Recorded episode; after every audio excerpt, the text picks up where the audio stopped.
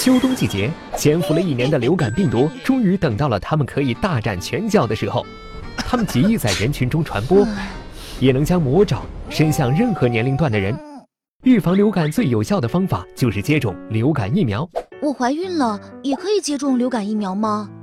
流感横行，孕妇可以接种流感疫苗吗？美国免疫实践咨询委员会的数据显示，流感疫苗的有效性为百分之五十九。很多孕妈看到这个数据，心里面犯嘀咕：这流感疫苗不是百分之百有效，我打它干嘛？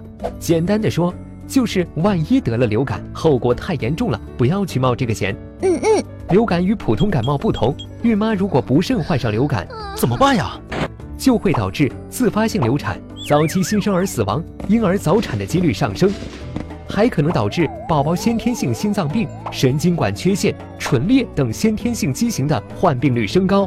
根据 Clinical Infectious Disease 的数据显示，接种疫苗的孕妈们与未接种疫苗的孕妈们相比，前者死产的可能性降低了百分之五十一。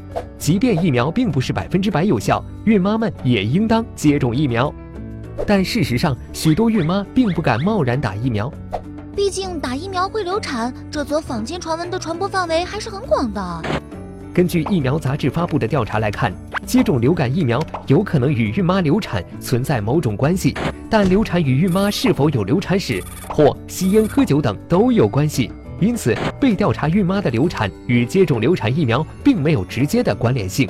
由此可见，孕妈不接种流感疫苗的风险是远大于接种流感疫苗的。中国疫病预防控制中心与世界卫生组织也将孕妇定为最高优先级接受流感疫苗的人群。